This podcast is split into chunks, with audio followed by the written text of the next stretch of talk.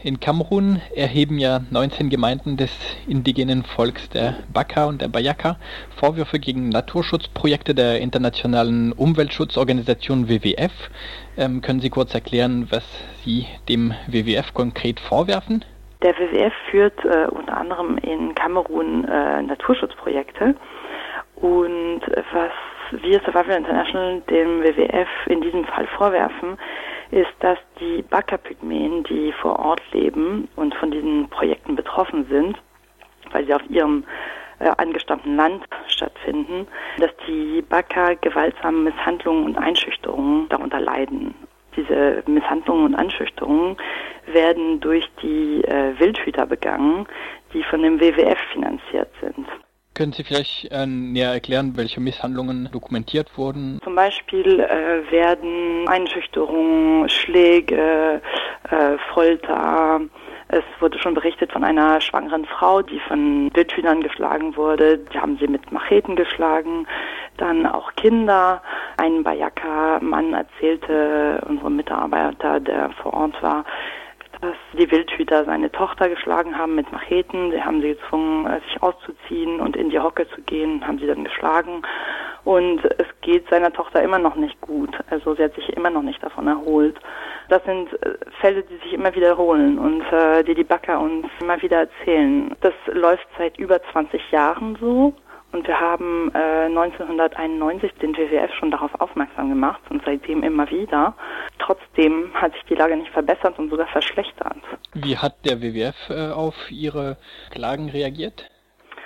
Sie bestreiten nicht, dass es passiert, haben verschiedene Argumente und äh, unter anderem sagen, dass es jetzt äh, weniger geworden ist, aber das ist gar nicht wahr. Es hat sich tatsächlich verschlechtert, die Lage wenn Sie schon zugeben, dass es passiert, ähm, das ist für Sie kein Grund, die Mitarbeit mit den ähm, Wildhütern in Frage zu stellen? Äh, Sie meinen für den WWF? Für den WWF, genau.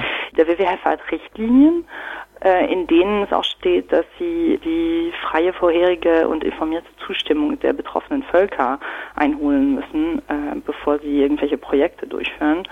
Das hat aber wohl nicht stattgefunden, weil die Backer nicht einverstanden sind mit den Projekten, die da äh, vor Ort passieren. Deswegen, ähm, ja, sie haben da Richtlinien, aber halten sich anscheinend nicht dran. Das ist ja natürlich sehr schade, wenn man sich nicht an seine Richtlinien hält. Noch zu diesen äh, Misshandlungen und Einschüchterungen. Wer äh, genau trägt da die Verantwortung? Wo sehen Sie die, die Verantwortung? Ist es beim WWF oder ist es auch eine Frage, weil die ähm, Wildhüter ja nicht direkt vom WWF abhängen, sondern nur von denen bezahlt werden? Die Wildhüter werden durch den WWF finanziert. Die werden von ihm ausgerüstet und äh, ausgebildet. Und natürlich ist die Verantwortung geteilt. Ähm, man kann ja nicht sagen, es ist nur einer oder der andere, der dafür ver verantwortlich ist. Aber der WWF ist auf jeden Fall mitverantwortlich. Wenn er nicht sicherstellen kann, dass seine Projekte Menschenrechte einhalten, dann sollte er gar nicht finanzieren. Survival International hat jetzt eine Beschwerde gegen den WWF bei der OECD eingereicht. Die OECD geht dann meistens nur ähm, gegen multinationale Konzerne äh, vor, haben Sie in der Pressemitteilung geschrieben. Was erhoffen Sie sich denn von diesem Verfahren von der OECD gegen den WWF? Survival International hofft, dass der WWF sich endlich an seine eigenen Richtlinien und an internationale Richtlinien sich hält und äh, dass die Rechte der Backer respektiert werden.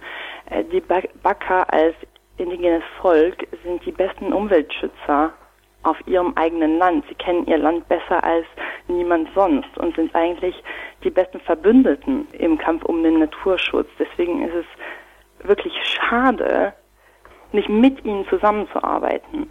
Eigentlich sollten sie den, die Naturschutzbewegung anführen. Und es ist einfach unerhört, dass ein indigenes Volk unrechtmäßig im Namen des Naturschutzes von ihrem angestammten Land vertrieben wird.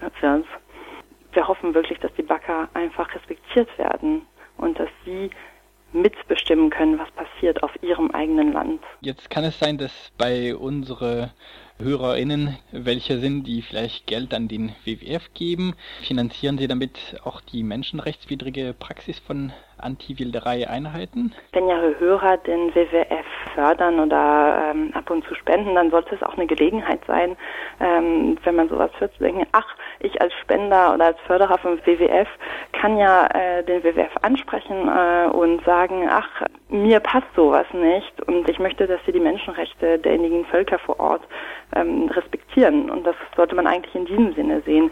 Menschenrechte und Naturschutz sind auf jeden Fall auf derselben Seite eigentlich und gehören zusammen. Indigene Völker, wie gesagt, sind die besten Umweltschützer und Wächter der Natur und äh, man sollte mit ihnen zusammenarbeiten. Das ist eine tolle Gelegenheit, wirklich den Naturschutz voranzubringen und wirklich die, die Umwelt zu schützen.